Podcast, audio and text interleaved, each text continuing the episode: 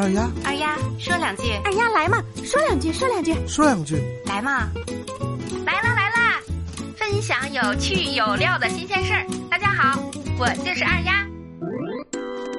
惊险呀是无处不在，这个时候考验的呀就是你的反应能力和体力了。最近在辽宁沈阳，一个正在树下捡核桃的男孩，一脚呀踩上了活动井盖，跌进了井里。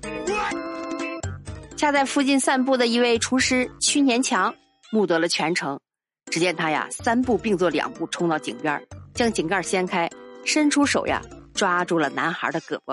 哦，估计呀再晚一分钟赶到，那后果呀就不堪设想。听二丫给你唠唠这个惊险又温暖的故事。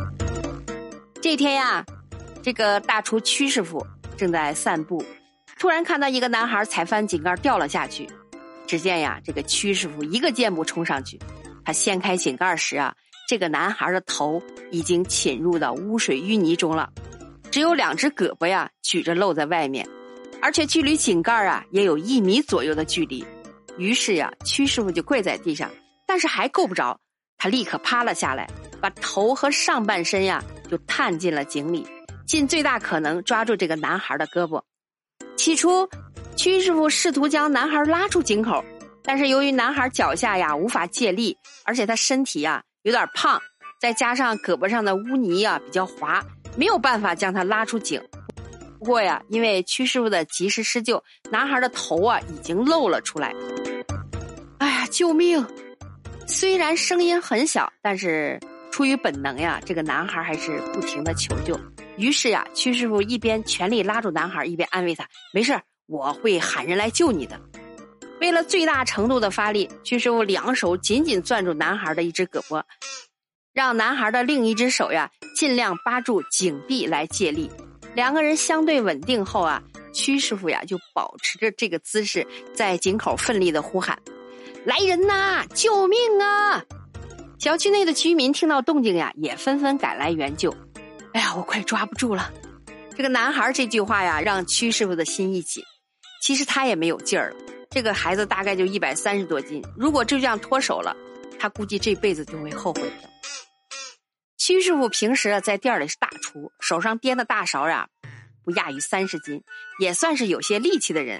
但是男孩胳膊上的淤泥啊，让这场救援变得难上加难。他唯一能做的就是拼命攥住男孩的胳膊，坚持住。好在这个时候呀，周围的邻居及时赶到，合力呀把这个男孩拽了上来。这个男孩虽然受了惊吓，但意识啊始终是清醒的。被救上来后呀，居民们询问才得知他才十二岁，就住在附近。咱们再看这个化粪池啊，至少有两三米深，很可能三四米。这个多亏了屈师傅啊，不然这孩子真就危险了。上来后的屈师傅呀，第一感觉就是两条胳膊在发抖，再就是啊腿上疼痛，两条腿啊都磨破了，而且流了不少血。后来，男孩的父母也赶到了，感谢众人后呀，带着孩子离开。当天晚上，男孩的父母又带着孩子再次找到屈师傅上班的饭店，当面表示感谢，并且由衷的表示呀，是你救了我们孩子，等于救了我们一家呀。如今呀，出事的这个井口啊，已被彻底的修缮，但是见证这场救援的居民们呀，还是时不时提起屈师傅救人的事儿。由于当时屈师傅穿的是工作服，暴露了他的身份。随着屈师傅救人的视频在社区微信群里传播，他也成了小区的红人。大家呀纷纷为他点赞。烧烤店的老板呀也特意送他一面锦旗，鼓励他的见义勇为行为。二丫也想说两句，太惊险了，想想都后怕。这个救人的大哥呀，真是好人呀！建议有关部门呀，应该定期检查井盖，防止类似的情况发生。不过屈师傅呀也获得了正能量奖金推荐人奖。二丫呀把颁奖词作为今天的节目结束语。井盖处的一声闷响，引发了一场陌生人之间的生死救援。攥住胳膊是他对孩子相救的承诺，更是对生命的坚持。那距离井盖的一米，见证了他的毅力，也见证了他救人的真心。恭喜他战胜了环境和体力，免于遗憾后悔。